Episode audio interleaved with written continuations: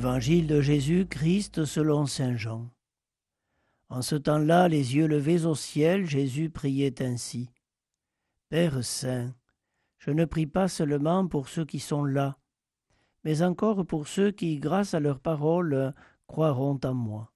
Que tous soient un, comme toi, Père, tu es à moi, et moi en toi.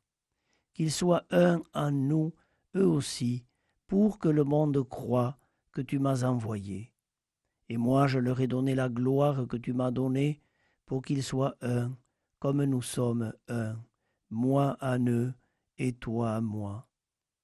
Qu'ils deviennent ainsi parfaitement un, afin que le monde sache que tu m'as envoyé et que tu les as aimés comme tu m'as aimé. Père, ceux que tu m'as donnés, je veux que là où je suis, ils soient eux aussi avec moi, et qu'ils contemplent ma gloire, celle que tu m'as donnée, parce que tu m'as aimé avant la fondation du monde. Père juste, le monde ne t'a pas connu, mais moi je t'ai connu, et ceux-ci ont reconnu que tu m'as envoyé. Je leur ai fait connaître ton nom, et je le ferai connaître, pour que l'amour dont tu m'as aimé soit à eux, et que moi aussi je sois à eux.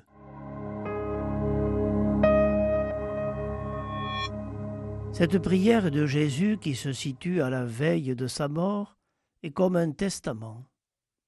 Jésus demande pour ceux qui seront à lui l'unité. À l'image du Dieu, communion d'amour.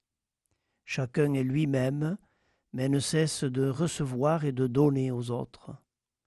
Les différences ne sont pas un obstacle à l'unité, au contraire elles en sont une richesse. La véritable unité n'est pas que tout le monde se ressemble, mais que chacun accueille ce qu'est l'autre dans sa singularité comme un don de Dieu.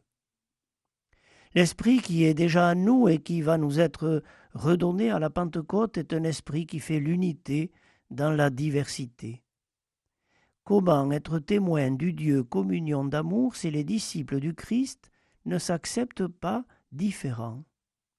Comment être témoin du Dieu de la réconciliation si les disciples du Christ sont incapables entre eux de vivre le pardon et l'accueil mutuel. Que vienne en abondance sur le monde, sur l'Église, sur nous-mêmes, l'Esprit du Seigneur, Esprit qui fait voler en éclats toutes les barrières que les hommes mettent entre eux.